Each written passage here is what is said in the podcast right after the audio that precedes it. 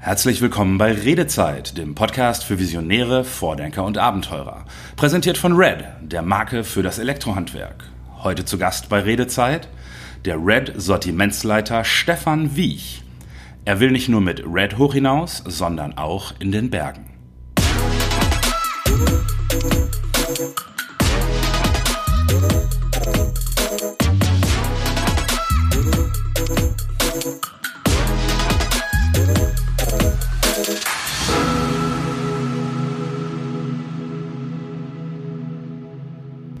Heute begrüße ich hier beim Podcast Redezeit Stefan Wiech. Hi Stefan. Guten Morgen, Mirko. Guten Morgen. Stefan ist nicht nur Sortimentsleiter für die Marke Red, sondern auch die treibende Kraft hinter dem gesamten Markenauftritt von Red, unter anderem eben auch für unseren Podcast Redezeit. Ähm, damit bist du ja quasi mein Chef, Stefan. Ähm, Stefan, erzähl uns doch bitte erstmal kurz, was ist Red überhaupt? Wofür ist es gedacht? Wofür ist es da? Ja, Mirko, äh, Red ist unsere Eigenmarke. Und wenn ich sage unsere Eigenmarke, ist die Eigenmarke der DH-Gruppe, zu den fünf Elektro-Großhändler in Deutschland gehören. Das ist einmal Bürkle in Freiburg, es ist Löffelhardt in Schorndorf, wir haben Hardy Schmitz in Rheine, Zayadace Neu-Wulmstorm und Obeta in Berlin. Und äh, für die haben wir seit 2016 eine Eigenmarke, die wir hier von Gerlingen aus, von der DH-Zentrale, aufbauen, verantworten, nach vorne treiben, zur Verfügung stellen. Und die Eigenmarke Red ist für speziell eigentlich für das Elektrohandwerk gedacht. Äh, tägliche Bedarfsartikel, Gebrauchsartikel, äh, die man mitnimmt, wenn man in einen der Märkte ist oder auch äh, sich online bestellen kann, telefonisch bestellen kann äh, für seine Tagesarbeit. Ah, okay. Und, und warum hat sich die DH-Gruppe überhaupt äh, für den Aufbau so einer Eigenmarke entschieden? Also ich, ich würde gerne ein bisschen über die Vergangenheit hören, vielleicht so ein paar Highlights aus der Historie, warum überhaupt der Name Red entstanden ist vielleicht und natürlich auch, wo, was so euer Ziel ist. Wohin soll die Reise gehen? Äh, warum der Name oder woher der Name Red kam, ist äh, ja, mir nur ein bisschen überliefert worden, war wohl auch aus einem internen Gespräch plus äh, einer Agentur damals, wo man diesen Namen äh, kreiert hat. Ich war noch nicht mit dabei, ich bin erst äh, kurze Zeit später eingestiegen und äh, habe die Verantwortung übernommen. Man hat sich damals einfach Gedanken gemacht. Man, man, man merkt, dass man bei diesen Rennerartikel, bei diesen Produkten, die wir gerne in das Sortiment Red mit aufnehmen wollen, dass man da einfach äh, zum Beispiel im Online-Business nicht mehr in der Vergleichbarkeit sein wollte. Es, äh, man, man hat mit einer Eigenmarke nachhaltigere Kundenbindungen, die man erzielen kann. Äh, man hat eine eigene Markenführung und Markenpositionierung, unabhängig von dem, was Hersteller äh, machen. Und äh, es, es gibt in unserem Markt, auch im Elektrobusiness, im Elektro-Großhandelsmarkt, gibt es erfolgreiche Eigenmarken und somit auch einen Markt. Und äh, damit wollten wir einfach auch partizipieren und haben dann entschieden, und wenn ich sage wir, waren es die DH-Gesellschafter, die DH-Unternehmen, äh, diese Eigenmarke auch ins Leben zu rufen. Das heißt, ich verstehe das so als, als größere Unabhängigkeit vom Wettbewerb. Das, das ist es, was dahinter steckt, oder? Uh, Unabhängigkeit uh, in Form von, dass wir ja nicht vergleichbar sein wollen, natürlich. Uh, das ist schon mal eines der Themen. aber auch eine Unabhängigkeit, was wollen wir in die Sortimente reinmachen? Eine Unabhängigkeit, wie wollen wir Red vermarkten? das auf jeden Fall. Na, dann passt für mich zumindest die Farbe Rot zu diesem Idee, zu dieser Idee des Freiheitskämpfers irgendwie ganz gut äh, in Sachen Unabhängigkeit. Ähm, gibt's denn, gibt's denn, gibt's bestimmte Produkte oder Produktgruppen oder irgendwelche, ich weiß nicht, Klassen von, von Produkten, die dir besonders am Herzen liegen? Also, äh, anders gesagt, wie, wie viele Produkte oder wie viele Produkte habt ihr eigentlich im Moment im Sortiment? Was, was sind da die Highlights?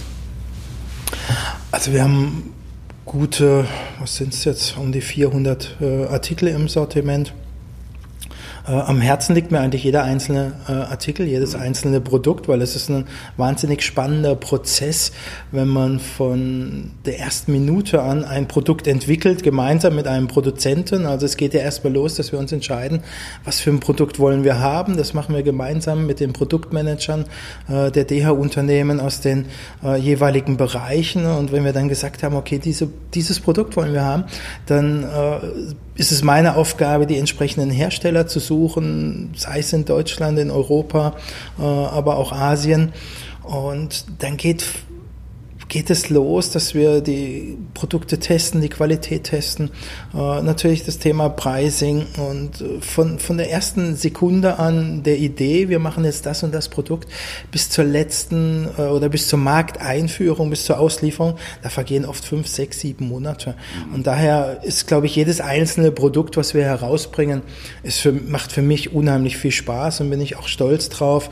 Äh, da ist ein, ein Team dahinter, was sich da äh, unheimlich viel Mühe gibt und äh, da wäre es jetzt falsch, irgendein Produkt herauszuziehen. Wir haben natürlich ein paar äh, Top-Renner-Artikel, äh, beispielsweise unsere Notleuchte Follow Me, die wir auch schon im ersten Jahr äh, in den Markt gebracht haben.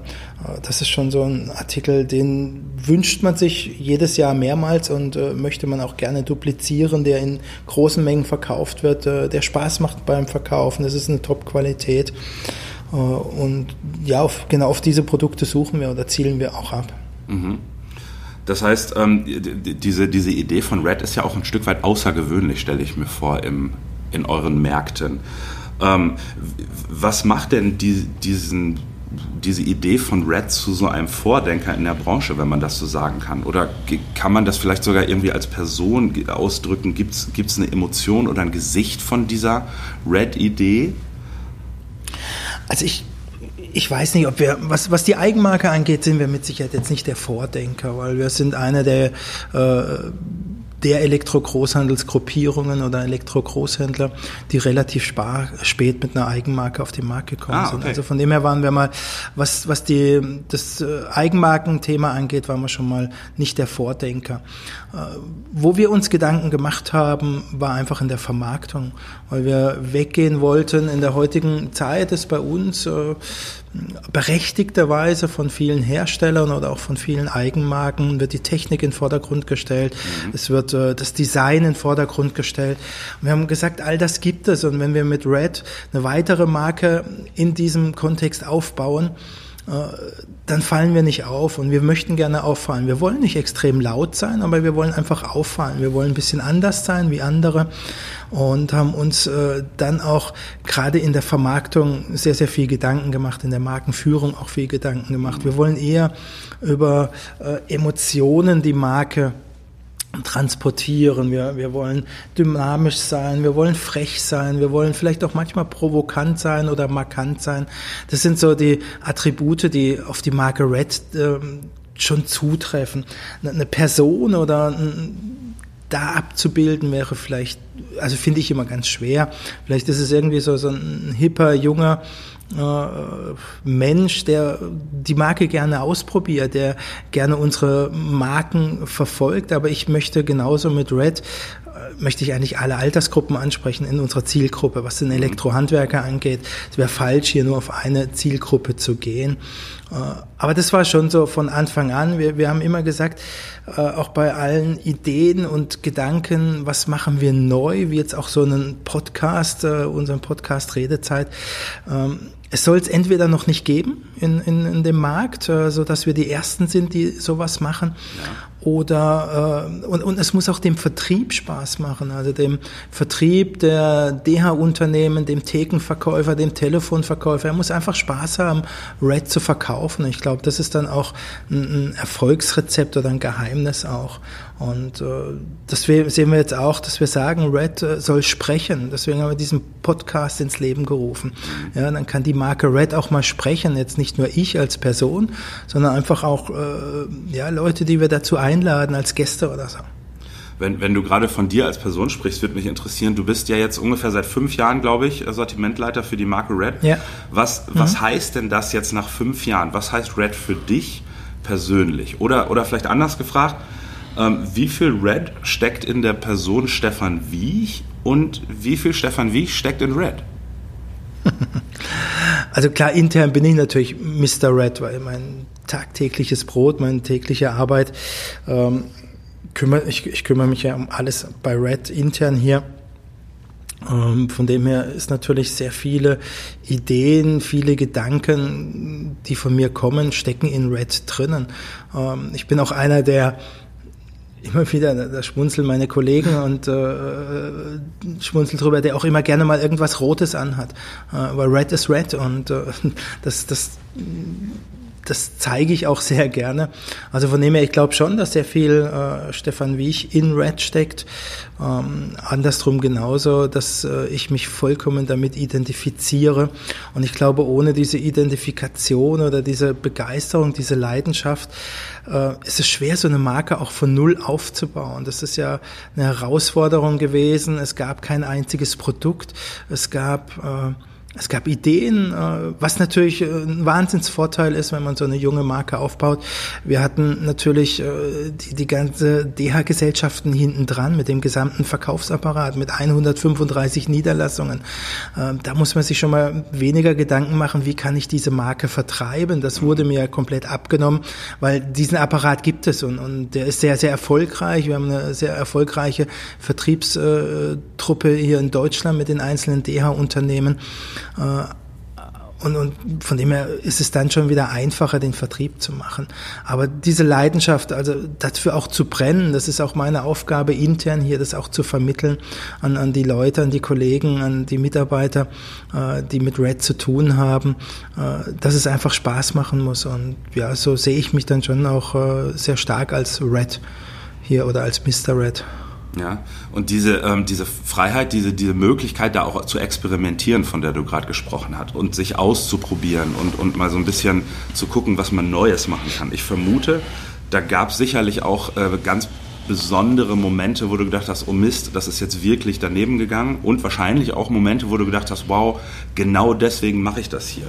Also was war so der größte Reinfall oder wenn man so will, die schwierigste Phase und, und gibt es auch so einen, so einen bombastischen Erfolg, wo du sagst, ja, das war so der erste Moment, wo ich gedacht habe, das läuft jetzt richtig, jetzt geht's ab?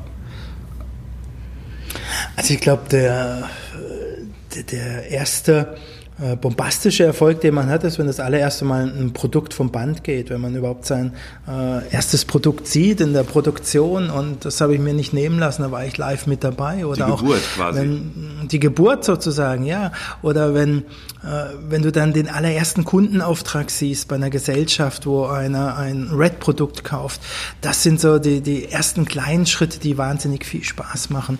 Ähm, wir haben glücklicherweise bis zum heutigen Tag noch keinen extremen Reinfall gehabt. Ähm, man muss zwischendurch mal korrigieren, auch in der Qualität. Äh, zwischendurch heißt dann aber immer noch zwischen Produktionsphase und Markteinführung. Danach wird es natürlich schwer, wenn ich anfangen müsste zu korrigieren. Äh, dann müsste ich das Produkt wieder zurückrufen. Und äh, das haben wir, da sollte ich auf Holz klopfen, das haben wir toi toi toi heute noch nicht gehabt, dass wir Produkte zurückrufen mussten. Von dem her gab es nicht diesen Reinfall, äh, äh, aber wenn es den gegeben hätte oder wenn es so etwas geben würde, dann müssten wir das auch annehmen, weil das sind die Fehler daraus, aus denen wir lernen können. Äh, von, von nur einem Erfolg zum nächsten äh, lernen wir nicht viel draus. Und von dem her gibt es schon manchmal in der Sortimentsfindung oder auch in der Sortimentsbildung auch mal Schritte, wo wir äh, entweder zurückgehen müssen oder auch mal zur Seite gehen müssen. Manchmal dauert eine, eine Entscheidung oder bis wir einen Produzenten gefunden haben, kann auch mal ein Jahr dauern. Und, und so haben wir auch Produkte Produkte dann erst später eingeführt. Aber das ist Normalität und äh, das lernt man relativ schnell damit auch umzugehen. Ja, beim Thema Lernen. Du hattest vorhin ja erwähnt, dass du im Endeffekt auch so ein bisschen, wie sagt man, wie die äh, Jungfrau zum Kinde gekommen bist und diese Idee von Red eigentlich nur als Zündfunken übernommen hast. Ähm, was waren denn für dich persönlich so die größten Lernerfolge auf diesem Weg? Also gibt es da irgendwie was, wo du sagst, okay, da habe ich jetzt ein paar Erfolgsfaktoren für eine Eigenmarke erkannt, für mich selber. Ähm, was hat sich da so als für dich selbst als wichtig und richtig erwiesen? Also ich glaube, wenn du jetzt sagst, äh, ja, wie die Jungfrau zum Kinde zu kommen, ähm, klar, ich hatte, bevor ich hier gestartet bin, jetzt eine, keine Erfahrung, was Eigenmarken anging. Ja. Äh, mein, mein Vorteil war mit Sicherheit, dass ich natürlich die DH-Gruppe kannte und äh, auch wusste, wie hier die Mechanismen sind, wie hier die Abstimmungsprozedere sind. Das denke, war schon sehr, sehr großen Vorteil. Und ja, ich habe mich von der ersten Minute da reinlesen müssen, reindenken müssen. Ich war auf äh, Veranstaltungen, sei es so das Thema Qualität, sei das Thema, äh, ja, wie darf, was muss ich beachten, wenn ich ein Produkt rechtlich in Verkehr bringe, mhm. äh, als als in Verkehr bringe, äh, aber auch Austausch mit äh, im, im Handelsmarkenforum mit anderen äh, Leuten, die mit Handelsmarken zu tun haben, außerhalb der Branche, waren einfach sehr, sehr spannend. Und ich habe da einen Tipp sehr gerne angenommen, wo ich mit einem Verantwortlichen aus der Intersportgruppe gesprochen hatte und ihn gefragt habe, wenn Sie heute die Handelsmarke nochmal neu machen, ähm, und er war, glaube ich, 20 Jahre mit dabei und Intersport hat eine sehr, sehr erfolgreiche Eigenmarke, ähm, was was würden Sie da anders machen? Und er hat mir empfohlen, nehmen Sie von der ersten Minute an die Mitarbeiter mit. Das ist das A und O und das Erfolgsrezept. Und wir konnten es teilweise wirklich auch von der ersten Minute schaffen, alleine über die Produktmanager, mit denen wir zu tun hatten, über die äh, Geschäftsführer Vertrieb, dass wir uns da doch dann sehr häufig intensiv auch ausgetauscht haben. Und das geht so in die nächsten Schritte rein, bis hin zum Thekenverkäufer, äh, dass wir auch jetzt äh, immer wieder in den äh, Häusern, in den Niederlassungen unterwegs sind und auch Red dann ein Gesicht geben, dass man auch weiß, wer ist denn Red, wer steckt hinter Red. Ähm, das denke ich mir ist schon sehr, sehr wichtig und da müssen wir auch, ja, diesen Tipp habe ich sehr gerne mit aufgenommen. Ja, ja, schlussendlich sind ja die, die Mitarbeiter dann auch diejenigen, die das Ding schätzen müssen und vermarkten müssen und damit umgehen. Ne? Ausschließlich, gerne ausschließlich. Also äh, wir können hier, wir können hier in, äh, in, in Gerlingen können wir noch so viele Produkte entwerfen, entwickeln. Wir können noch so viele Vermarktungsideen haben. Äh, wenn der Vertrieb nicht dahinter steht, bringt uns das alles nichts. Und äh, da haben wir, glaube ich, mit der Marke schon ein bisschen äh, einen Nerv getroffen, dass die Leute das sehr, sehr gerne machen. Und wir auch immer wieder erleben, wenn wir irgendwo in Niederlassungen kommen, dass man stolz ist auf die Marke Red als Verkäufer. Und das ist dann schön zu erleben. Das ist auch so etwas, äh, was du vorhin gefragt hast, äh, ja, was man Positives mitnimmt. Ja, wenn die Leute wirklich sagen, wow, äh, schauen Sie mal, ich vermarkte Red so und so und ich habe die und die Idee da lebt das Ganze und das ist ja herrlich, das mit anzuschauen. Schön. Wie, wie schaut denn bei dir dann jetzt so ein typischer Tagesablauf aus? Ähm, du bist ja wirklich mit, wie du sagst, mit Leib und Seele Red, du hast viele Netzwerkpartner und Kontakte, du bist für die Produkte zuständig, du hast Qualitätsthemen. Ähm, Gibt es sowas wie einen typischen Tagesablauf? Ähm, und und wenn, wenn, was sind so die Momente, die für dich am wichtigsten sind im Tagesverlauf? Also die Aufgabe ist so aktuell natürlich so vielfältig, äh, dass ich jetzt da keinen typischen Tagesablauf habe. Ähm, klar, wenn es jetzt um die Produktauswahl geht, dann haben wir gewisse Mechanismen, die wir da ins Leben rufen. Aber bei mir ist es wirklich von, von der Verhandlung mit den Herstellern, mit den Produzenten, äh, über die Implementierung äh, gemeinsam mit meinem Team. Ich habe ein fantastisches Team von einem Matrix-Team, die mich da unterstützen, dass die Produkte überhaupt äh, marktgerecht werden. Das heißt, die, die Kartonage entwickeln wir hier in-house äh, mit einer Mitarbeiterin. Wir haben ein Prüfinstitut, mit dem wir zusammenarbeiten. Das sind dann so Themen, wo man in Kontakt ist.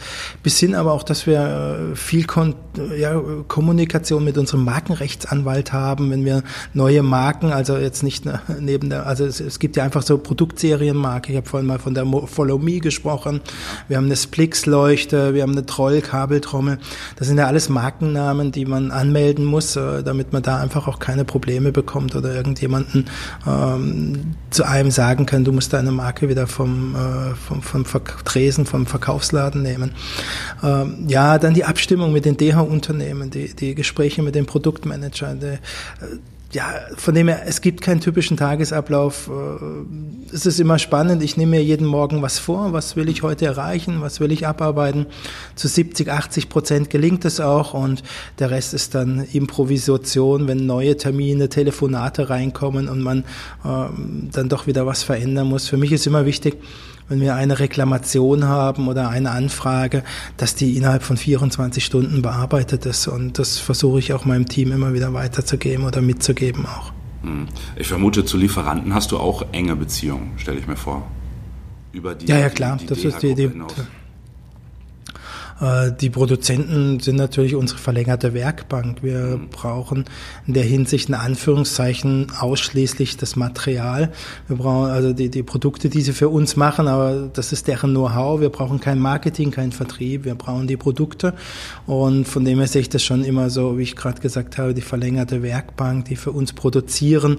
Sie treten ja als Produzent nach außen hin nicht auf in der, mit diesen Produkten, weil Red draufsteht. Und da ist die Abstimmung sehr eng. Also in der Regel äh, tausche ich mich mit den Produzenten äh, schon vier, fünf, sechs Mal im Jahr aus oder man trifft sich, man bespricht oder ähm, man, man überprüft mal wieder was, man geht in eine neue Sortimentsfindung. Auch die haben natürlich Ideen. Äh, ich werde auch mittlerweile, ganz am Anfang war das natürlich äh, sehr spannend, Lieferanten zu finden. Heute ist es so, dass ich wöchentlich Anfragen kriege, die für uns mhm. gerne produzieren möchten. Boah, das ist ja auch schon eine schöne Rückmeldung dann aus dem, wirklich aus dem Markt, ne? Auf jeden Fall, auf alle Fälle, ja. Okay, ja, ja. Jetzt, jetzt, haben wir, jetzt haben wir viel über Red erfahren. Ähm, ich würde mich gerne noch so ein bisschen dem Menschen, Stefan, wie ich zuwenden. Ähm, erzähl uns doch bitte mal, wie die, wie die verschiedenen Herausforderungen deines Lebens sich so auf dich ausgewirkt haben. Also wie, wie war der Stefan drauf, der, weiß ich nicht, mit 16 oder 20 irgendwie die Lebensreise begonnen hat. Du bist ja auch immer schon sportlich aktiv gewesen. Welche Erfahrungen haben dann beigetragen dazu, dass, dass daraus der Stefan wird, mit dem ich hier heute sprechen darf? Also hast du sowas wie so ein Lebenserkenntnis oder, oder die du teilen magst? Oder gibt es vielleicht so ein paar Eigenschaften, die du dir, die du an dir selbst erkannt hast oder die du dir aufgebaut hast über die, die Zeit? Also der, der Stefan mit 16 hatte, glaube ich, nur Fußball im Kopf. Also das war, das, das war in der Tat so. Ich war selber Fußballspieler, habe parallel mit 16 schon 10 bis 12-Jährige trainiert, war Trainer. Das war auch mit Sicherheit schon so ein äh, Lebensweg, der für mich vorgezeichnet war, dass ich äh, relativ früh als Spieler aufgehört habe und dann nur noch Trainer war und äh, Mannschaften zu führen, Teams zu führen, äh, Erfolgsstrategien aufzubauen, Teams auch zusammenzustellen. Das, das habe ich mit 16, 17, 18 als Fußballtrainer schon gehabt und das hat sich schon sehr durchgezogen und dann ist es natürlich schon so, dass man in, diesen jungen Jahren, ich war immer ein Mensch, der auch gerne ein bisschen so Vorbilder hatte, was man heute vielleicht manchmal verpönt oder die Jüngeren mhm. das vielleicht auch weniger kennen, fand ich unheimlich wichtig. Also Vorbilder aus der eigenen Familie, wie mein Vater äh, oder meine Eltern generell, mein Vater, meine Mutter, aber auch äh, andere Vorbilder, die man sich irgendwo immer wieder gegriffen hat und äh, versucht hat, dann auch das Positive aus denen mitzunehmen und auch vielleicht mal umzusetzen, gerade in dieser ganzen Entwicklungsstufe, Entwicklungsphase auch. Ähm, und dann irgendwann ist zu diesem sportlichen Engagement ja auch noch das Wandern gekommen. Ähm, das habe ich recherchiert. Das ist ja wohl jetzt seit einigen Jahren dein größtes Hobby, wenn ich das richtig verstehen habe. Und was, was ich da spannend finde, du hast jetzt von Fußball gesprochen, von dieser Aufbauphase bei Red. Ähm, ein paar andere äh, Dinge über, äh, in deinem Leben werden auch noch passiert sein, stelle ich mir vor. Und Wandern ist ja jetzt was sehr, sehr Geruhsames man möchte fast sagen, was Reflektiertes, viel einsamer als, als Fußball oder im Business äh, irgendwie eine Marke voranzutreiben. Was ist es ja am Wandern, was dich immer wieder in die Berge treibt? Äh, denn ich habe ich hab gehört, dass du sogar als Bergengel so eine Art Sponsor ähm, die, die Bergrettung unterstützt mittlerweile. Also das Wandern kam vor vier Jahren, fünf Jahren hinzu. Ähm, ich habe das früher als Kind, musste man es machen, also ob man wollte oder nicht. Äh, ich hatte Eltern, die äh, waren gerne, also insbesondere mein Vater, der heute leider nicht mehr lebt, äh, war ein absolut begeisterter Alpinist und egal ob im Sommer oder Winter, wir waren in den Bergen und der, der Winter ist bei mir geblieben, was das Thema Skifahren anging. Mhm. Der Sommer kam jetzt erst in den letzten Jahren wieder dazu, nachdem ich mit dem Rauchen auf aufgehört habe und einfach auch einen, einen, einen sportiven Ausgleich wollte. Und jetzt bin ich nicht so der extreme Jogger, der da äh, stundenlang äh, irgendwelche Marathons rennt. Äh, das ist jetzt nicht meins, aber ich habe wirklich den Gefallen gefunden in den Bergen und äh, die Berge geben mir diesen Ausgleich äh, von meinem Geschäft, weil ich ja doch sehr viel unterwegs bin, äh, wo ich auch mal ja in, in in Ruhe nachdenken kann. Und das Schönste beim Wandern finde ich, oder beim Bergwandern, wenn du dann irgendwann in der Phase bist, wo der Kopf leer ist, äh, dann hat man es wirklich erreicht und man kann, äh, ich war jetzt erst wieder am Sonntag auf einem wunderschönen Gipfel oben und dann sitzt du da alleine, hast diese Weite um dich herum, schönes Wetter, äh, hat äh, vielleicht auch einen Gipfel gefunden, wo jetzt wenig Touristen oben sind äh, da kann ich loslassen, da kann ich Energie tanken für, für, für die Sachen, die dann immer wieder kommen. Und das ist mein absoluter Stressabbauer. Und ich bin jetzt auch keiner, der extrem schnell wandert, sondern einer, der einfach gemütlich wandert. Ich, ich möchte mich bewusster entschleunigen. Wenn ich jetzt anfangen würde, schnell zu laufen, damit ich den Gipfel schnell schaffe und den Gipfel schaffe, gehe ich ja schon wieder in irgendeinen sportlichen Wettkampf. Das möchte ich gar nicht. Ich möchte absolut dabei entschleunigen. Und als wir dann mit dem Wandern angefangen haben, waren wir sowohl in Südtirol oder auch in unserer äh, Heimat im Montafon unterwegs. Äh, haben wir gesagt, Mensch, wir wollen irgendwo was, also meine Frau und ich, wir wollen irgendwo was äh, wieder mitgeben und haben dann eine Flugrettung, Flugbergrettung kennengelernt, die das ehrenamtlich machen. Und daraus ist dann auch diese Idee entstanden für mit, mit den Bergengel, also nicht ich bin der Bergengel, sondern äh, die Flugbergrettung ist der Bergengel. Und äh, für die sammeln wir immer wieder, wir machen verschiedene Aktivitäten im privaten Bereich. Äh, wir sponsern selber da auch immer wieder für jeden jeden gewanderten Kilometer einen Euro und dann macht es Spaß am Jahresende da einen Betrag einfach zu überweisen und äh, einen Teil mit dazu beizutragen. Das sind alles Menschen, die die Bergretter, die das äh, ja freiwillig machen, die das in ihrer Freizeit machen, die sich zur Verfügung stellen, dass sie anderen Menschen, die in Not sind, äh, helfen können und retten können. Und wir können dann da einen kleinen Teil dazu beitragen. Und so ist das Ganze dann auch entstanden. Das ist ja nett. Der Bergbengel unterstützt die Bergengel. Irgendwie. Ja, so ungefähr, genau. Wobei der Bengel war ich hoffentlich nur früher. ja, die Zeit vergeht ja, ne? Man lernt dazu. Ähm, ja, genau. äh, apropos äh, dazu lernen, ich habe ich hab unter anderem einen Facebook-Post von dir gefunden. Der ist vom 2. Juni 2014. Und ich mhm. glaube, da warst du in einem Café und hast Zeitung gelesen und Milchkaffee getrunken und hast so über den Wert und die Wichtigkeit einer Auszeit philosophiert. Ähm, was war da passiert und, und wohin hat es dich geführt? Ich, also an diesen Post erinnere ich mich jetzt insofern, weil ich ihn erst vor kurzem mal, glaube ich, als fünfjähriges oder sechsjähriges ah. äh, wiederholen gepostet habe. Äh, deswegen weiß ich auch, was das war oder welche Situation das auch war, wo ich dort saß. Und ähm, ja, ich habe mir, ich hatte das Glück und auch die, die Möglichkeit, mir zwischen zwei Jobs äh, freiwillig eine Auszeit zu gönnen. Ich war Geschäftsführer einer Handball-Bundesligamannschaft, äh, ah, da noch stark. Da, ja, ich war mal zwischendurch, aber habe ich das mal gemacht und äh, äh, war davor auch selbstständig und bin da wirklich aus einer ja, Sechs-Tage-Woche äh, herausgegangen, äh, also Sechs-Tage-Woche wirklich auf vielen Jahren hinweg. Der Sport lebt nun mal am Wochenende, also man äh, ist halt dann auch Samstag sehr viel unterwegs gewesen in Deutschland, in den Hallen und hatte ausschließlich den Sonntag zum Relaxen, zum Entspannen. Und habe dann selber entschieden damals, dass ich äh, diesen Geschäftsführerposten aufgebe mhm. und was anderes äh, wieder machen werde. Dass ich dann zurückkomme, war da noch nicht vorhersehbar, äh, was mir aber heute unheimlich freut, dass ich auch hier wieder sitze. Ähm, also back to the roots. Ja, stimmt. Du und hast ja deine, deine berufliche Karriere bei DH mehr oder weniger begonnen, glaube ich, ne? Ja, ja, genau. Also ich bin bei Alexander Bürkle, bei einem der DH-Partner groß geworden ja. und war dann aber hier in der DH-Zentrale in Gerlingen, war ich schon mal von 2002 bis 2006. Mhm. Und von dem her war das jetzt so ein Back to the Roots. Ähm, und ich habe äh, im Februar 2014 aufgehört äh, als Geschäftsführer und hatte dann auch mit meiner Frau besprochen und hatte auch wirklich Glück, dass sie dem Ganzen auch äh, offen dastand oder dahinter stand auch zu sagen, lass mich erstmal zwei, drei, vier Monate für mich sein, einfach mal wieder zu mir kommen, klar zu werden, wo geht meine neue Reise hin.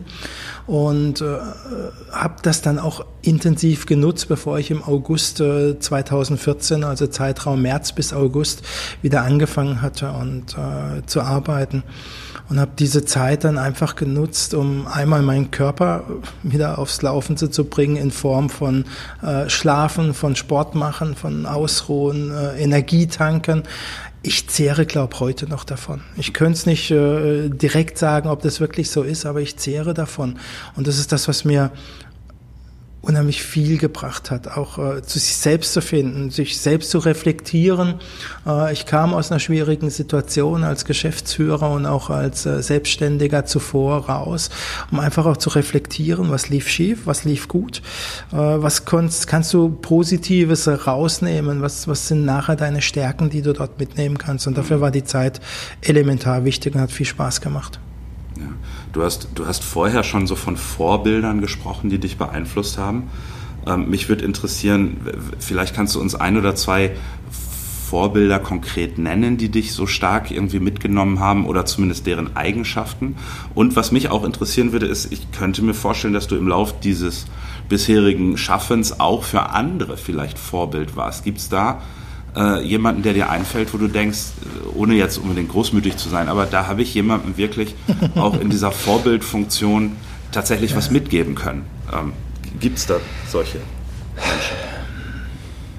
Ich, ich weiß es nicht, ob äh, Menschen mich da als Vorbild sehen würden. Also ich, ist wirklich äh, sehr schwer zu beurteilen. Das müsste man diejenigen, wenn man sie erfahren würde, müsste man selber fragen. Ähm, ich versuche natürlich schon auch mit meinem Tun, mit meinem Handeln, mit meinem Auftreten einfach be ja, Begeisterung zu vermitteln, Leidenschaft zu vermitteln und äh, die Leute mitzunehmen auf eine Reise mit einer offenen Kommunikation, mit äh, äh jeder Gegenüber, der mir wichtig ist und erhoffe mir da auch dann dass einer sagt, wow, klasse, tolle Art, da macht es auch Spaß, mit ihm zusammenzuarbeiten. Und das ist mal egal, ob das ein Mitarbeiter ist, ob das äh, in einer Freundschaft, wo es jetzt nicht um Zusammenarbeiten geht, sondern um Zusammensein geht, äh, oder auch mit Produzenten, mit Lieferanten, mit Herstellern. Das, das wäre mir einfach wichtig. Und ein, ein schönes Erlebnis hatte ich schon und war, kam jetzt aus dem Sport heraus, dass ich eine Spielerin verpflichtet hatte, damals aus Litauen. Äh, es war ihr zweiter Verein in Deutschland und äh, was wir ihr geebnet hatten, war gar nicht mal, dass sie jetzt, äh, ja, sie, sie war Nationalspielerin und alles, dass sie den riesensportlichen Erfolg hatte, sondern wir haben ihr und äh, insbesondere ich haben ihren beruflichen Weg vermittelt und äh, gezeigt. Und ähm, nachdem sie dann ihre Ausbildung gemacht hat und ihr Studium, ihr duales Studium gemacht hat, äh, kam sie im Nachgang auch zu mir und hat sich bedankt dafür, dass, dass wir ihr einfach diesen Weg gezeigt haben und ihr diese Möglichkeiten gegeben haben. Und das war außerhalb der, des eigentlichen Ziels, äh, dass wir eine tolle Spielerin Spielerin hatten. Ja. Und äh, das waren dann so Themen, wo ich gesagt habe, das, dafür macht es einfach Spaß, aufzustehen, dafür macht es Spaß, sich zu engagieren. Und äh, ich habe schon in meinem privaten Umfeld Menschen, wo ich einfach mit extrem tollen Werte unterwegs sind, wo ich sage, wow, klasse. Und ähm, da jetzt irgendeinen rauszupicken, wäre für die, die ich dann vergessen würde, einfach unfair. Und äh, von dem her, ja, es, es gibt diese Vorbilder. Äh, ich habe vorhin schon mal angefangen, das geht von den Eltern aus los und, und von der Familie. Äh, aber auch in Unternehmen findest du immer wieder Vorbilder, die, äh, wenn es nur in Teilbereichen sind. Ähm, zuletzt würde ich dich gerne noch fragen, was es noch gibt, das du vielleicht unseren Zuhörern mitgeben möchtest. Ich weiß nicht, sowas wie eine Weisheit, eine Botschaft, von dem du dir wünschst, dass alle Leute das irgendwie teilen sollten, ganz egal was. Ob es jetzt alle teilen, äh, äh, sei mal dahingestellt. Aber was ich bei mir im Büro ein Zitat habe, so als ein Wandtattoo, relativ groß, ist äh, von einem Unbekannten, ich weiß es nicht, wer es gesagt hat, ich habe es auch nur gefunden, wer Zukunft will, muss mutig sein.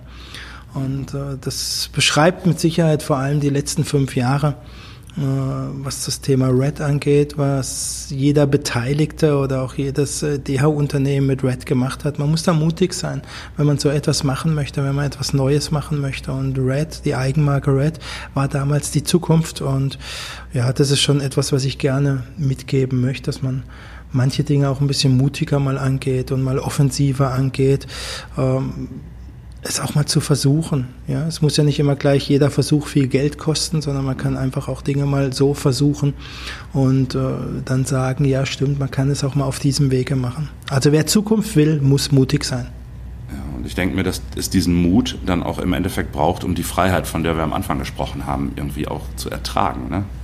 Ähm, weil, wie du sagtest, mit den ganzen Möglichkeiten kommen natürlich dann auch ein Wachstum und irgendwann ja, muss das, muss das halt funktionieren, so, so wie es ja auch bei euch der Fall zu genau. sein scheint. Nicht, nicht nur der Wachstum, der Ertrag muss vor allem funktionieren ja, und passen. Ja, das da, ist schon, ist wieder, da ist wieder äh, die Wirtschaft. Genau. Ja, das ist, da kommt die Wirtschaft, um Gottes Willen. Wir können, wir können Red noch so schön machen, wir können Red noch so hip und so too cool machen wenn am Ende des Tages nichts übrig bleibt, dann macht diese Marke auch keinen Sinn. Und äh, dessen bin ich mir und sind wir uns hier absolut bewusst, dass das A und O schon letztlich das Geld verdienen ist. Und das andere ist die B-Note. Und, und die B-Note ist wichtig, die macht viel Spaß äh, und sollte auch im Einklang natürlich sein zu dem anderen. Ja. Ja, du hattest das eben in so einem Nebensatz erwähnt, dass ihr natürlich einen immens hohen Aufwand betreibt in der Qualitätskontrolle. Also solche Sachen spielen natürlich dann auch da rein. Ne? Ähm, Absolut. Ganz wichtig. Wir haben, äh, da sind wir stolz drauf. Wir haben ein, eine ähm, Reklamationsquote, die liegt bei 0,0001 Prozent. Und wenn ich die Asienwerte anschaue, in Asien liegen wir aktuell bei 0,15 Prozent. Äh, das sind, äh, das ist das, was wir gesagt haben, was unheimlich wichtig ist, dass wir Produkte herausbringen, wo der Elektriker einfach Spaß hat, äh, wo er weiß, er kann sich auf die Qualität verlassen. Und auch der Verkäufer, der, der, für den noch viel mehr. Also wenn wir ein schlechtes Produkt herausgebracht hätten, wo qualitativ jetzt minderwertig wäre, hätten ja unsere DH-Partner extreme Probleme, weil, weil die sind ja die erste Anlaufstelle, gar nicht wir, sondern die und äh, äh, das, das könnte man sich nie verzeihen, wenn man dann so ein Produkt rausbringen würde. Äh, von dem her, ja, da legen wir schon sehr, sehr viel Wert drauf. Okay, wir haben am Ende immer noch ähm, so traditionell schon fast eine regelmäßige Blitzfragerunde und ich würde dich da gerne einfach fragen in Form von kurzen Sätzen oder Satzanfängen, die du dann bitte mhm. ganz spontan einfach beendest, wenn es halt irgendwie Sinn macht und geht. Also, wenn es was an. zum Beenden gibt. Wenn es was, ja. ja, nein, ist auch okay. Ne? Also, ganz genau. oben auf meiner persönlichen Bucketlist steht aktuell eine Skitour, die ich gerne machen möchte, die ich mir zum 50. selber geschenkt habe. Ah, äh, ich möchte ja. gerne vom Krötnertal in Südtirol, ja, ist schon ein bisschen her, ein paar Monate her, vom Krötnertal Südtirol möchte ich gerne äh, zu den drei Zinnen mit einem Tourenski gehen, also mit dem Bergführer zusammen von Hütte wow. zu Hütte im Winter. Äh, geplant habe ich es auf nächstes Jahr 21. Jetzt muss man mal durch Corona, Covid schauen, äh, ob ich es nochmal um ein Jahr verschiebe auf 22. Aber das steht so ganz oben auf meiner Bucketliste, mal vier, fünf Tage mit den Tourenski von Hütte zu Hütte im Winter zu gehen. Wow, Respekt. Ähm, nächste Frage. Meine sinnloseste Konsumentscheidung der letzten Jahre war immer dann, wenn ich mich in einem Fitnessstudio angemeldet habe. sorry für alle Fitnessstudio und sorry für alle, die in Fitnessstudio gehen. Für mich war das immer das Sinnloseste. Ich habe mich angemeldet, ich war vier Wochen da und habe danach zwei Jahre Mitgliedschaft bezahlt für nichts. Und von dem her, das ist so immer meine sinnloseste gewesen. Wenn ich in die Berge gehe, da muss ich keine Mitgliedschaft zahlen. Da habe ich höchstens äh, äh Jahrestickets für die Bergbahnen, aber das nutze ich dann gerne. Aber das war so meine sinnloseste Konsumerentscheidung. Okay. Ich könnte mir vorstellen, damit bist du nicht alleine auf der Welt. Einen anderen wüsste ich, wo dem das auch ja. so geht. mir gegenüber gerade, oder? Bezüglich dieser Fitnessstudio-Geschichte. Ich, also, ja. das ähm, ist, glaube ich, ein Phänomen, das, mit dem du nicht alleine bist. Eine ja. Jugend, Jugendsünde, für die ich nie erwischt wurde. Verrate ich auch hier nicht, aber ich kann eine Jugendsünde, äh, äh, ja, für die ich erwischt wurde. Ja, geht auch. Gerne auch. sagen. Ja, genau, genau. Das wäre mir lieber. Ähm, Rauchen. Ja, ah. mit, mit, mit 15 habe ich angefangen zu rauchen, bin natürlich dann irgendwann von meiner Mutter erwischt worden und habe es ja vorhin schon mal erzählt, dass ich vor vier Jahren glücklicherweise dieses Laster äh, mir entwöhnt habe, äh, was tagtäglich immer noch schwer ist. Aber das war so eine Jugendsünde, die ich hatte. Ja, ist vielleicht auch so eine Erkenntnis für die jüngeren Zuhörer. Mamas wissen Zeug, auch wenn man es nicht weiß, dass sie es wissen. Ja, ja, ja. Die klar, schnallen schon viel, viel mehr, als man so glaubt manchmal. Und, und, viel früher, wie das man oh, denkt. Ja, oh ja. Das wird dann mit 40, 50, wenn man drauf kommt, dann peinlich im Rückblick. Aber gut, das ist eine andere Geschichte. Ähm, nächster, nächster Satz. Punkt, Punkt, Punkt, würde ich gern mal meine Meinung sagen. Denen, denen ich es gerne sagen würde aus dem öffentlichen Leben, die hören mir eh nicht zu. von ja, dem weiß, her, äh, ja, von dem her, ähm, ich würde am liebsten würde ich natürlich immer den Menschen meine Meinung sagen, die irgendwie mein Wertesystem ankratzen, was ich für mich persönlich aufgestellt habe. Mhm. Äh, ich versuche immer eine ehrliche, direkte Kommunikation zu haben und sag auch den Menschen, wenn mir persönlich irgendwo was nicht passt. Äh, von dem her bräuchte ich jetzt da nicht irgendeinen Namen oder irgendeine Person, äh, dem ich da mal was sagen wollte. Okay, okay. Ähm, das letzte, was ich bewusst gelernt habe, war Die Eigenmarke, nein. Ähm, ja, das war sicher, das war naja, auch beruflich, beruflich gesehen schon. Aber was super spannend war, ähm, ich habe Kurz vor meiner Auszeit 2013 habe ich ein Musikinstrument angefangen zu lernen. Ah. Äh, ich habe früher mal als Jugendlicher, als Kind, Jugendlicher und Erwachsener Akkordeon gespielt und habe das dann zur Seite gelegt und habe dann 2013 mit einem steirischen Knopfakkordeon angefangen, was ein bisschen anders ist, also war für mich nagelneu. Ja. Äh, dieses Instrument, äh, klar wusste ich, wie man Akkordeon hält, aber da dort beim Ziehen, Drücken andere Töne rauskommen, es nicht nach Noten, sondern nach Griffschrift geht, mhm. äh, ist das schon was Neues und es ist wahnsinnig spannend gewesen, mit Mitte 40 wieder wie ein Schüler, wie ein Kind da zu sitzen, was zu lernen, zu üben. Äh, der Kopf macht da lang nicht so mit, finde ich faszinierend. Ja. Ähm, man hat als Kind sofort irgendwelche Lieder auswendig gekonnt oder auch äh, Texte auswendig gekonnt. Das dauert heute. Das dauert heute extrem lang, wenn es überhaupt funktioniert. Also zumindest mal bei mir. Aber das hatte ich bewusst bewusst wieder gelernt und das tat mir unheimlich gut. Kann ich und, nur jedem empfehlen, mal ja. irgendwas ganz Neues wieder zu machen, wo er noch nie gemacht hat. Und das mal zu lernen, sei es jetzt im, im Privaten oder auch beruflich, es erweitert extrem den Horizont, egal in welchem Alter man ist. Ich verstehe auch Leute, die in, in Ruhestand gehen, in Rente gehen und äh, mit Sprachkursen anfangen. Ja. Oder ich habe jetzt äh, die Woche in der Zeitung gelesen, in Italien hat jetzt einer mit 96 seinen Universitätsabschluss gemacht. Sensationell, oder? Ist doch klasse. Ja, das ist ganz interessant. Ich habe letztens einen Artikel gelesen, äh, wo ein, ein Neurologe meinte, selbst ein 76-Jähriger kann noch Chinesisch lernen. Er braucht hm. nur eine mhm. chinesische Freundin. Ganz interessanter Zugang. Aber ja. ja. Ähm, okay, ähm, was haben wir noch? Äh, mein mutigster Vordenkergedanke bisher, egal ob er erfolgreich war oder nicht, war meine Selbstständigkeit. Ja. Die war sehr mutig, das zu machen und im Nachhinein äh, in vielen Bereichen ein Reinfall, also wirtschaftlich gesehen auf jeden Fall. Mhm.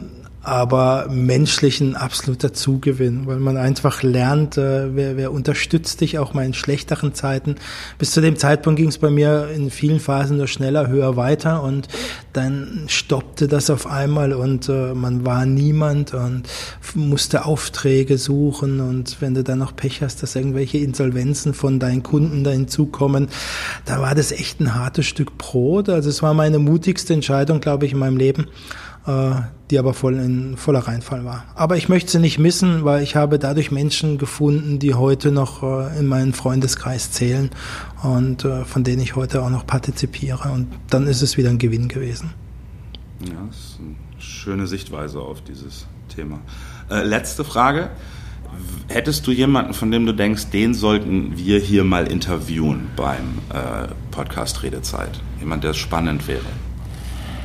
Also Ich hätte dir eine Liste von 60, 70 Leuten, die wir ja schon mal aufgestellt haben. Äh, da habe ich jetzt vielleicht den Vorteil, dass ich ja mit für den Podcast hier äh, meine Ideen mit reinbringe und mit verantwortlich bin. Äh, aber es gibt schon eine Person, die ich unheimlich gerne hier hören würde, weil ich glaube, es ist ein ganz, ganz spannender Mensch, den ich selber kennenlernen durfte, auch äh, in meiner ersten DH-Zeit äh, noch aktiver zusammenarbeiten durfte. Das war oder ist Dietrich Rommel, ist äh, seines Zeichen der Senior Chef, Senior-Inhaber von Emil Löffelhardt der das Zepter an seine äh, zwei äh, Kinder übergeben hat, an Rainer Rommel und Sabine Bachmann. Und Dietrich Rommel ist heute über 80, ist äh, Gründungsmitglied der DH, war mit aktiv beteiligt 1973, oh. dass es die DH-Gruppe gibt, äh, zusammen mit äh, Alexander Bürkle und Adalbert Zayadac als Unternehmen. In, in, äh, die Unternehmer waren damals Paul Ege und Alexander Fischer meines Wissens von Bürkle und, und äh, Michael Zajadatsch von Adalbert Zajadatsch und der Dietrich Rommel. Und Dietrich Rommel ist äh, ähm, schwäbischer Unternehmer, glaube, wie es im Buche steht, so wie ich ihn kennengelernt hätte. Und ich könnte mir vorstellen, dass es eine richtig spannende Podcast-Folge wäre, äh, wenn sich auch mal so ein, in Anführungszeichen, Altunternehmer, er darf es mir jetzt nicht persönlich nehmen, wenn ich sage Altunternehmer, äh, sich mit einem Medium wie einem Podcast auseinandersetzt und dann hier mal so ein Gespräch führen würde. Ich glaube, das könnte auch inhaltlich sehr, sehr spannend sein. Das waren Werte, wo Unternehmer früher gelebt haben, die ich äh, unheimlich aufgesogen habe in meiner Jugendzeit, in meiner jungen mhm. Zeit auch, äh, aber auch heute noch, äh, äh, wo der Handschlag Qualität, wo die Handschlag noch gilt, äh, wo das Wort noch gilt. Das sind so Sachen, wo ich glaube, da kann man sehr viel von solchen Menschen noch äh, adaptieren und äh, auch für das heutige Leben wieder einrufen oder nutzen auch. Wow. Ja, die, die Chance ist ja vielleicht gar nicht ganz so schlecht, dass das tatsächlich gelingt in den nächsten Wochen und Monaten. Wir, wir werden unser Bestes tun, Mirko. Fein. Okay, danke dir, Stefan. Ich freue mich, dass wir in dieser spannenden Konstellation ähm, unseren Zuhörern etwas über Red erzählen konnten und natürlich auch ein bisschen was über dich persönlich haben erfahren dürften. Äh, mein Name ist Mirko Sasten. Ich sage bis zum nächsten Mal beim Podcast Redezeit, dem Podcast für Visionäre, Vordenker und Abenteurer von Red der Marke für das Elektrohandwerk.